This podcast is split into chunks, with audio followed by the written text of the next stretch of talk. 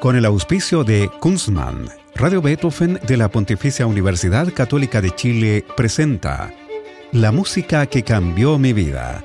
Una conversación sobre los momentos reveladores del arte musical que han marcado un antes y un después en la formación de una persona. Conducción y producción, Gonzalo Saavedra. Hacer una cerveza craft requiere de tiempo, maestría, ingredientes de primer nivel y mucha pasión. Por eso en Kunstmann llevamos 30 años haciendo lo que más nos gusta desde la ciudad que nos vio nacer, Valdivia. Es desde acá y con las aguas de la selva valdiviana que elaboramos más de 18 especialidades para que tú encuentres tu favorita y la disfrutes tanto al tomarla como lo hacemos nosotros al elaborarla. Kunstmann, 30 años elaborando cerveza craft. ¿Cómo están? Bienvenidas y bienvenidos a este programa en el que, como ustedes saben, hablamos de lo que nos gusta, la música. Pero se trata de esa música que ha impactado especialmente a nuestros entrevistados. Hoy estamos con el más virtuoso y original de los violinistas que vive entre nosotros, David Núñez. ¿Cómo estás, David? Pero qué falacia. Qué terrible. Muchas gracias. Muchas gracias. Bueno, aquí contentísimo de estar con ustedes. Maravilloso. Muchas gracias a ti y bienvenido a la música que cambió mi vida. David Núñez Áñez nació en Caracas en 1970 y se formó en su país en el famoso Sistema Nacional de Orquestas y Coros Juveniles e Infantiles de Venezuela, conocido como el Sistema, fundado en 1975 por José Antonio Obreu e inspirado en el trabajo del chileno Jorge Peña Gen, que fundó en La Serena la primera orquesta infantil de Latinoamérica en 1964. ¿Cómo funciona el sistema en Venezuela, David? ¿Tú entraste a qué edad? ¿Lo hiciste por concurso o hay admisión universal? Claramente tú habrás destacado desde el comienzo. Bueno, mi papá es uno de los fundadores en el 74. Mi papá es director, compositor Así es. y director de orquesta, Juan Carlos Núñez. Y él es uno de los fundadores de los primeros, primeros conciertos que se hizo con, el, eh, con el llamado sistema, ¿no? que en aquel momento nosotros le decíamos sencillamente orquesta juvenil. Eh, claro, yo comencé mis estudios en, el, en, un colegio, en un colegio donde el, el, el, como director, así como dueño del colegio, era un gran violinista, Emil Friedman. Y yo estuve en el colegio haciendo clases de, de violín con él, que fue maravillosa, un tipo interesantísimo. Además, imagínate que tocó cuarteto de cuerdas con Einstein. ¿Qué tal? Que era checo él, justamente. Ajá. Era un tipo interesantísimo. Y después de, del Friedman, ahí fue que fui al, a la juvenil. Y bueno, yo contacté con, con el maestro Obreo y um, me lo encontré en un teatro, a la salida de un, de un, teatro, y le dije, maestro, yo quiero entrar. Me dijo, no, ningún problema, mi querido, vamos para adentro y tal. Así fue. Y bueno, estuve unos años ahí, que no fueron tantos, pero fue muy importante para mí, muy importante para mí, eh, para mi formación. Este, estar dentro de una orquesta a esa edad es una cosa maravillosa, ¿no? Claro, ¿qué edad tenías tú en esa época? maravilloso, entre los 14 y los 16, claro. Ajá. Que son momentos en la vida que, bueno, no está así como una esponja, ¿verdad? Y bueno, es muy distinto escuchar la música desde la sala de concierto que cuando estás tocándola dentro de una orquesta. Es una situación que es indescriptible y es una especie de comunión, ¿no? O sea, es una especie de comunión que de repente tu, tu individualidad se entra en es una gota de agua en una ola, ¿no? Y además en ese en ese sistema que también tenía algo como comunitario y muchísima fuerza y mucho impacto en la sociedad de Venezuela en ese momento y bueno, ahora muchísimo más. Y luego tú a los 18 fuiste, te fuiste a Bélgica, sí, a Bruselas. Sí. ¿Por qué esa ciudad específicamente? No por ninguna razón. Estaba buscando un maestro, estaba buscando un, un maestro, no estaba buscando país ni lugar, estaba buscando a alguien que, que, me cuadrara lo que yo estaba buscando como profesor. Y ahí encontré a Katy Sebastián, la conocí en un curso de verano, me pareció una excelente profesora y bueno, a partir de ahí estuve siete años con ella. Claro, pero luego te quedaste viviendo ahí hasta el 2006. Claro, 2006, 2007, claro, claro. Me quedé viviendo, empecé a trabajar, empecé sobre todo en la música contemporánea, con el ensamble Black Jackets, que vinimos acá a Chile además. Sí, claro. Y después con el ensamble Ictus, con el ensamble Musique Nouvelle, y bueno, ya comencé también a componer, y bueno, Claro, vamos a hablar de, eso. ¿Y, cómo surgió tu venida a Chile? Porque el 2007 tú aterrizas acá y te integras al Instituto de Música de la Universidad Católica como profesor. Sí, yo siempre he tenido una relación con Chile muy, muy fuerte, ¿no? Yo creo que tiene que ver con mis profesores, mis profesores en el colegio, en la primaria y en la secundaria. Eso era los años 70. Entonces, claro, eh, había muchos exilados que estaban en Venezuela y yo tuve muchísimos profesores en la primaria y la secundaria chilenos y que me impactaron muchísimo. Y me llamaba, me llamaba muchísimo la atención tanto Argentina como Chile. Y, no me parece ninguna casualidad que, que, yo esté acá ahora, ¿no? Y que tenga la nacionalidad chilena y que haya, tenga años de trabajo acá en Chile, ¿no? Porque después en Bruselas también tuve compañeros chilenos en el conservatorio y es a través de ellos, de Eduardo Cajardo, y de Rodrigo Tapia, que son directores corales, que, que, comencé a venir y a hacer contactos. La primera vez vine a, dar un curso en el norte de Chile, en La Serena, en Copiapó, en Antofagasta. Y después, bueno, están las lecturas, ¿no? Está, no sé, Neruda, Huidobro. La primera obra, que, mi primera obra fue un, texto de, Huidobro, que viene de Altazor. En esa época en Venezuela había una especie de latinoamericanismo muy, muy fuerte, como que estábamos como buscando la, la, identidad regional más que una identidad nacional. Había, había en, en, como en el aire se respiraba más bien eso. Claro, y felizmente para nosotros, David Núñez se asentó en Santiago en 2007 y hoy es profesor, como decíamos, de varias generaciones de violinistas en el Instituto de Música de la Universidad Católica. Toca aquí regularmente y en muchas ciudades del mundo, ya sea como parte de conjuntos, como el Cuarteto Surcos que él fundó, como en solitario. Sí, porque como virtuoso que es, a David le gusta también tocar solo. Ya ha grabado varios discos con obras para violín solo de Max Reger, Aram Kachaturia, Eugenio Jenny Saí, eh, Nathan Milstein, todas están en el disco Monólogo, ¿no? Sí, ese es mi primer disco. Claro, pero también has grabado obras de Telemann, un disco con las 12 fantasías para violín solo de este compositor barroco alemán y mucha música contemporánea con varios estrenos. Oye, hay que ser un gran virtuoso como lo eres tú, pero además hay que ser valiente para tocar solo un repertorio tan vasto que abarca desde el barroco hasta la música más experimental que se hace hoy. Muchos le hacen el quite a la complejidad, pero tú pareces abrazarla, David. No sé, yo creo que debe ser porque el mundo es muy complejo, ¿no? Y porque estamos acostumbrados. Está difícil eh, huirle a la complejidad. La complejidad está todo el tiempo, todos los días, ¿no? Las cosas que pensamos que son simples en realidad no son simples. Tal cual. Y justamente ahí está el gran peligro, ¿no? Entonces es mejor abrazar la complejidad porque no nos queda otra. Oye, ¿qué te parece que vayamos a la selección musical que tú hiciste para este programa? La primera pieza es Los Maestros Cantores de Nuremberg, de Richard Wagner, estrenada en 1868. A mí esta ópera me encanta, David, porque sí, porque su música es exquisita, alejada de lo otro drama wagneriano y porque se trata de los oficios en general, ¿no? Cada uno de los protagonistas es zapatero, panadero o sereno por último, pero en particular trata de los oficios de cantar y de componer. Es como un making of del arte de hacer música y saber cantarla, que en Nuremberg del siglo XVI, en esta ópera, se desarrolla en una estricta cofradía. Cuéntanos cuál es tu historia con los maestros cantores. Ah, qué maravilla, como lo has, lo has descrito. Excelente. Yo creo que yo soy músico en gran parte porque tuve mucha suerte de tener en mi casa muchísimos discos, cientos y cientos de discos, que, que eran discos de mis padres. Entonces cuando ellos se casaron, los discos se juntaron y después ellos se separaron, pero los discos no se separaron. Entonces quedó una sola una sola colección y esa colección yo también la alimenté un poco. Y bueno, ese, yo creo que es maravilloso cuando uno está, se está formando y es un niño en mi caso, tener muchas cantidades de discos para elegir de muchos tipos de música. Y, yo creo que esa, esa manera de entender la música eh, sin, sin, tantas particularidades, sin tanta, este, como, como dije antes, palabras mágicas, ¿verdad?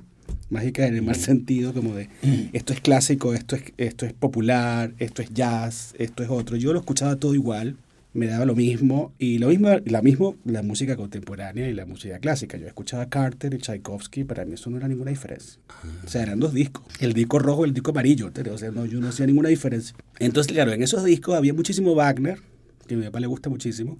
Y uno de mis discos preferidos era un, un disco en que habían varios coros de varias óperas. Y ahí estaba este coro que vamos a escuchar ahora, que yo lo escuchaba muchísimo. Y es una, bueno, es un detalle un poquito, un poquito cebollero, pero bueno, yo soy venezolano, no puedo dejar A mí este, este, este, este, coro realmente siempre me ha, me ha sacado alguna, una que otra lágrima. Me parece un, un coro muy, muy, muy emocional, ¿no? Y eso creo, es la maravilla de la música de Wagner, ¿no? Que tiene una, una emoción, ¿verdad? Que está presente una, una emoción verdadera, no es una emoción, una emoción que está falseada, ¿verdad? Y como tú dices, particularmente en esta obra que, que, es una obra muy especial en su, en, su, en su trayectoria porque se sale un poco de esta, de esta saga, digamos, mitológica y de repente nos habla de cosas de todos los días, ¿no? Poco parecido a los, a los Mozart da Ponte, ¿no? Que de repente habla de, todos los días de las cosas que ocurren. Eso, esa ópera tiene eso y, la música es, absolutamente maravillosa. Pero tienes razón, no lo había pensado, tienes razón que es una música sobre la música. El tema de la obra es, es la música. y, claro, este, este coro me parece maravilloso. Muy bien, escuchemos entonces el coro Wacht auf Despierten, que está en el tercer acto de Los Maestros Cantores de Nuremberg de Richard Wagner. La versión es del coro y la Orquesta Filarmónica de Viena, dirigidos por el húngaro británico Georg Solti en una grabación de 1976.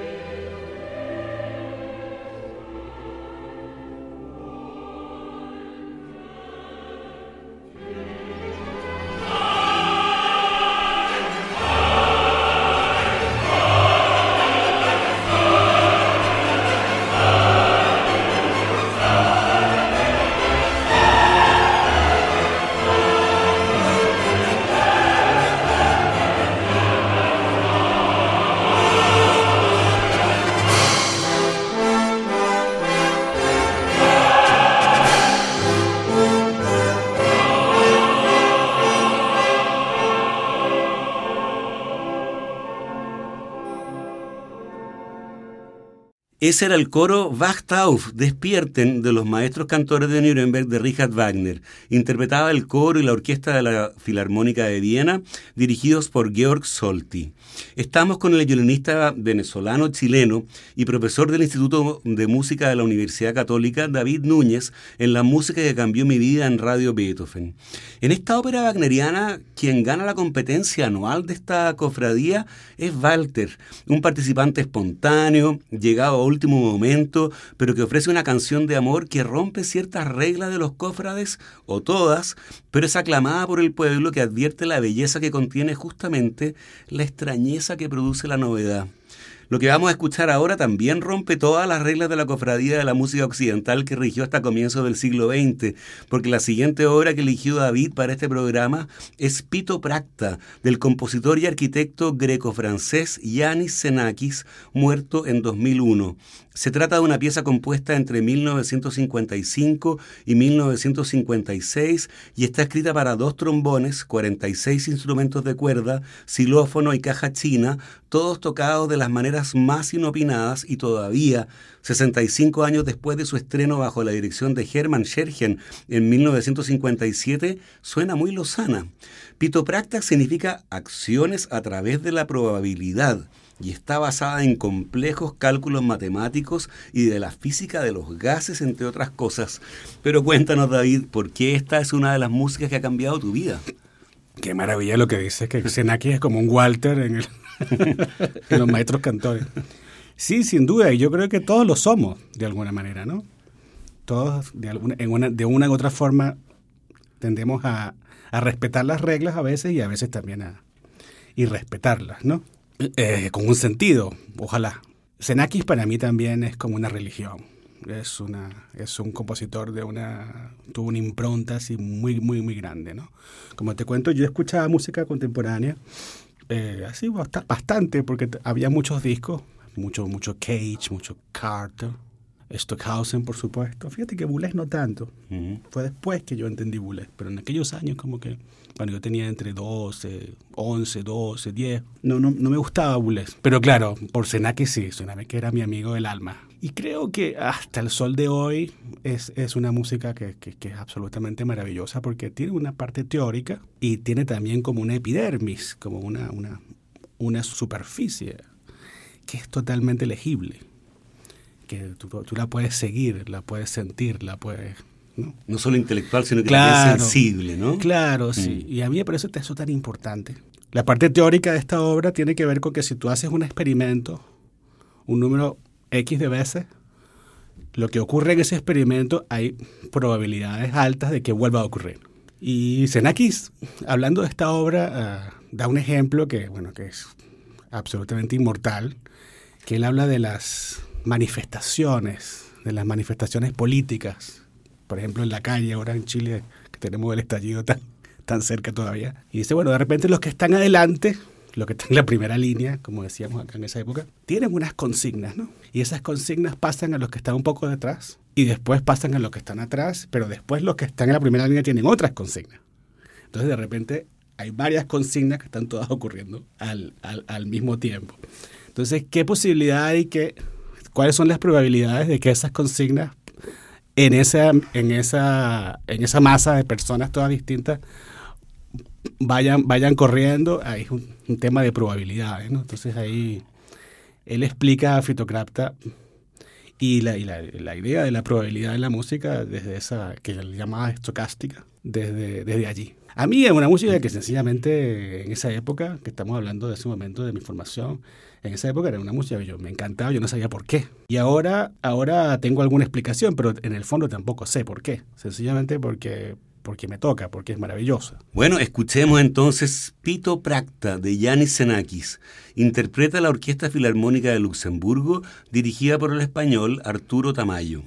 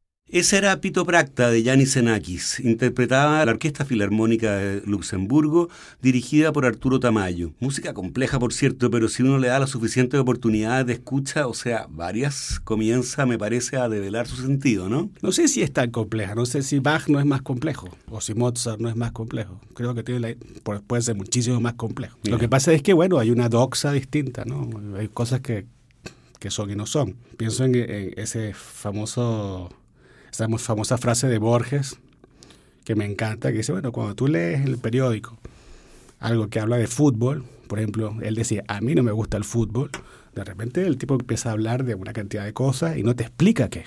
Te dice, no, porque cuando llegó el no sé qué, el corner, la cosa, si tú no sabes nada de eso, tú estás perdido, pero él no te explica.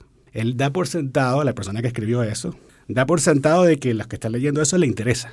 Y yo creo que el arte debería ser igual. Borges decía, yo hago lo mismo, yo no tengo por qué explicarle nada a nadie. mi, arte no tiene por qué ser explicativo, no puede ser bonito, este, fácil de entender, sino que tenemos que dar por sentado de que hay gente como nosotros que, que le pasan cosas con esa, con, eso, con esa música y con eso, y bueno, a esa gente le interesa y para esa gente estamos trabajando.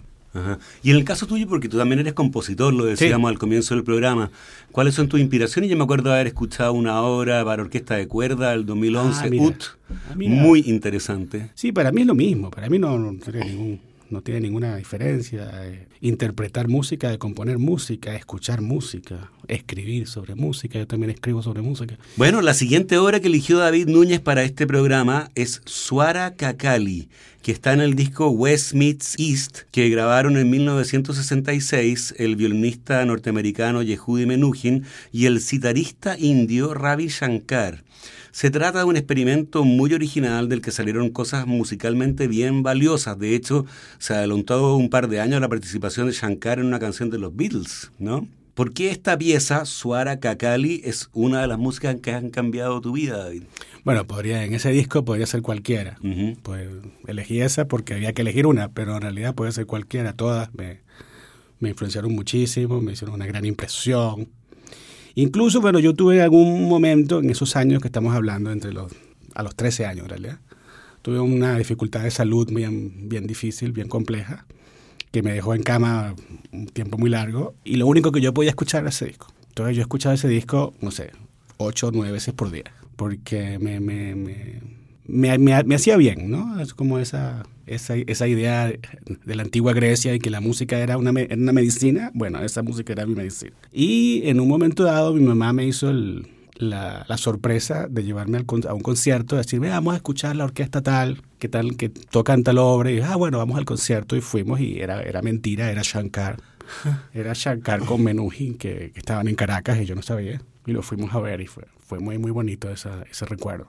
Muy emocionante. De muy, claro. muy, muy emocionante, claro. Imagínate tú que pasas meses escuchando un disco ocho veces por día y un día de la nada, de la sorpresa, te lo llevan a ver a ellos. Además a esos dos personajes, ¿no?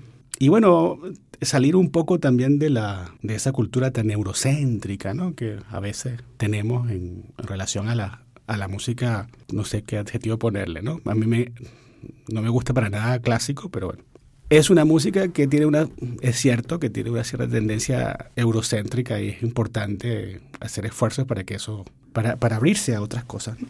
En realidad la, la, la, música no pertenece, no pertenece a nadie, ¿no? La mm. música pertenece a la música. Muy bien, escuchemos entonces Suara Kakali con el violinista norteamericano Yehudi Menuhin y el citarista indio Ravi Shankar.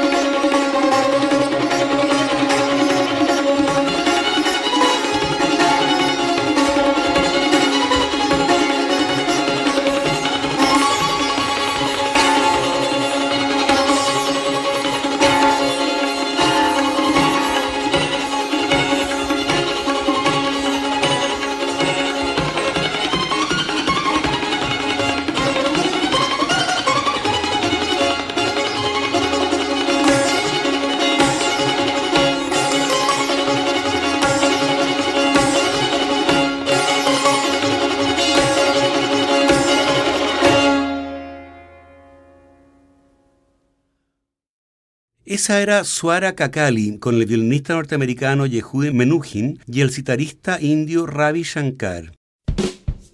Hacer una cerveza craft requiere de tiempo, maestría, ingredientes de primer nivel y mucha pasión. Por eso en Kunstmann llevamos 30 años haciendo lo que más nos gusta desde la ciudad que nos vio nacer, Valdivia. Es desde acá y con las aguas de la selva valdiviana que elaboramos más de 18 especialidades para que tú encuentres tu favorita y la disfrutes tanto al tomarla como lo hacemos nosotros al elaborarla. Kunstmann, 30 años elaborando cerveza craft. Estamos con el virtuoso del violín venezolano-chileno David Núñez en la música que cambió mi vida en Radio Beethoven. Cambiamos de registro ahora porque la última obra que eligió David para este programa es una ópera que el norteamericano Philip Glass estrenó en 1976 y que se transformó en un éxito con varias representaciones en escenarios de todo el mundo. Se trata de Einstein on the Beach, con el lenguaje quieto, muchas veces repetitivo y tonal y muy personal de Philip Glass, que nació en 1937, es decir, tiene hoy 85 años. Einstein on the Beach está compuesta a partir de los bocetos que dibujó el productor teatral Robert Wilson, con quien colaboró estrechamente hasta el estreno mismo. ¿Cuál es tu historia con esta obra, David, y por qué eliges específicamente el pasaje Bed, cama, para mostrarlo como una de las músicas que ha cambiado tu vida? Claro, en un momento dado mi papá pasó una temporada, creo que unos dos años, un año y medio, en, Nueva York. Y de regreso me dijo, mira, te tengo, te tengo que hacer escuchar una música que, no tienes en tus discos ahí y que yo creo que te va a gustar mucho. Y bueno, fue la, una de las danzas, creo que la, danza número cuatro de Philip Glass, que es una, una obra que hizo Philip Glass justo después de Einstein on the Beach, para la misma coreógrafa de Einstein que es Lucinda Childs. Y bueno, yo, fue una, una, una revelación, ¿no? Una, una revelación, una, una gran, gran, gran impresión. Y a partir de ese momento eh, escuchaba muchísimo Philip Glass y cuando descubrí Einstein fue absolutamente maravilloso. Y bueno, con el tiempo creo que Einstein es es una joya dentro de la, de la ópera y del teatro musical del siglo XX. ¿Por qué no, no, estamos en, el, en esos libretos que son tan del siglo XIX? ¿verdad? Que puede tener música, pueden tener música moderna o contemporánea o el, como tú quieras, pero finalmente es lo mismo, ¿no? Este, este, mm, oye, necesito ponerle sal a la comida, me pasas la sal, entonces, necesito la sal, pásame la sal, toma la sal. Entonces puede ser dodecafónico y puede ser tonal, pero al final lo que está ocurriendo es lo mismo, estamos en una especie de, de, ¿cómo decir?, de representación de lo real. Y la representación de lo real es limitada. Yo no digo, yo no estoy en contra de la, de la representación de lo real, pero es limitada. Hay otras formas de expresarnos que no son que son quizás más abstractas. Que apelan más al simbolismo, a la intuición. Claro. Y en ese caso es buenísimo que hablaste de Bob Wilson, porque en esta ópera el libreto es un libreto visual, son dibujos, son dibujos que, que Bob Wilson le presentó a, a Philip Glass y bueno, ellos crearon un, un libreto visual que tenía esta idea de, de Einstein, ¿no? Por supuesto que el tema de Einstein está muy muy conectado con el tema de la bomba atómica, ¿no? que en esos años de la Guerra Fría era, era una, una preocupación más o menos importante. Lo, lamentablemente lo, lo, vuelve a hacer ahora. Y bueno, el, es, es el tema que está de una manera presente, de una manera a veces más abstracta que otra. Y este momento que se llama BET es un momento en que hay una, un aro de luz, o sea, una línea de luz y esa línea de luz eh, está de forma vertical y se pone en horizontal. Y durante toda la ópera es, esa relación de lo horizontal y lo vertical está, está siempre presente y como que al final, casi al final de la ópera, ocurre ese, ese, ese momento en que claramente vemos un movimiento así muy limpio de, y bueno, tiene esa música y la, las armonías que están también aparecen varias veces en la ópera, con, primero sin bajo, después con bajo y finalmente con una, con una voz de soprano, que tiene relación con, el, con ese bajo, ¿no? Bueno, escuchemos Bed de Einstein on the Beach, la ópera de Philip Glass. Interpreta el Philip Glass Ensemble, dirigido por Michael Grisman en una grabación editada en 1979.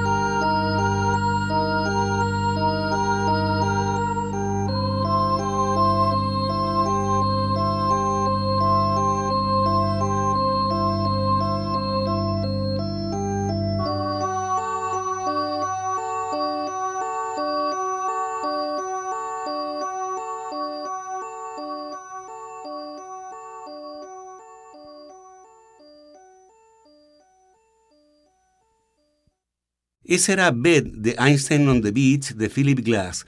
Interpretaba el Philip Glass Ensemble dirigido por Michael Grisman.